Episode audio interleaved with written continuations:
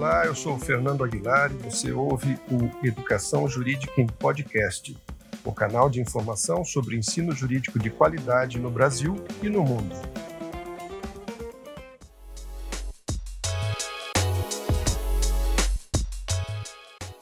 No programa anterior, nós vimos os 10 melhores cursos de direito do Brasil, levando em consideração os 10 últimos exames de OAB e os dois últimos ENAD. Alguns podem ter ficado surpresos com os resultados. Entre os 10 primeiros, apenas um é privado, a Fundação Getúlio Vargas do Rio. Ela, porém, ficou em primeiro lugar nessa disputa. Outro aspecto interessante: a região do Brasil que mais se destaca é o Nordeste, com cinco das 10 primeiras colocações. O Sudeste tem quatro quatro escolas entre as dez melhores, mas note-se que isso inclui as três primeiras colocadas. Não há representantes do Norte nem do Sul entre as dez primeiras e do Centro-Oeste temos apenas a Universidade de Brasília, do Distrito Federal. Mas e se olhássemos apenas o desempenho das escolas no exame da OAB? Quais são as dez melhores nestes últimos dez exames? Em décimo lugar ficou a Universidade Federal do Ceará, em Fortaleza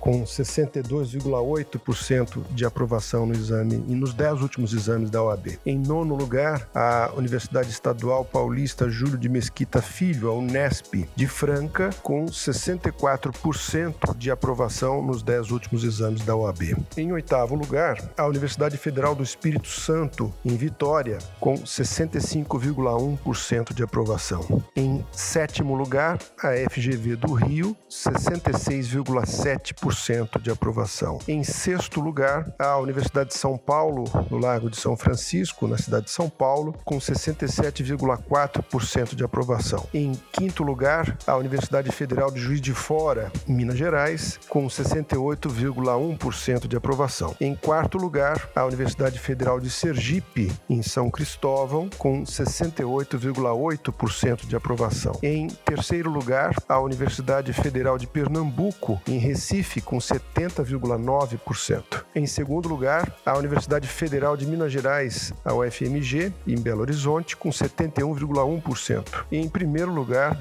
a Universidade de São Paulo, em Ribeirão Preto, com 75,1% de aprovação. Notem que, novamente, há apenas uma escola privada entre as dez primeiras, todas as demais sendo públicas. A USP surge em primeiro e sexto lugares nesse novo ranking, três das das escolas sendo do Nordeste e sete do Sudeste. Esses percentuais estão acima de 60% de aprovação entre essas 10 primeiras escolas. Comparando-se com a média nacional, que é de 19,53% nesses mesmos 10 exames, a diferença é, portanto, enorme. Das 1.305 escolas ativas hoje de direito no Brasil, 836 ficam abaixo da média nacional, que, como como eu já disse, é de 19,53% nesses últimos 10 exames da OAB. Se nós fôssemos representar graficamente essa situação, seria mais ou menos a condição de um iceberg, com um pouco mais de um terço acima da linha d'água, que seriam as 469 escolas com resultados acima da média nacional e quase dois terços abaixo da água, representando os 836 cursos que não alcançam a média de 19,53% de aprovação.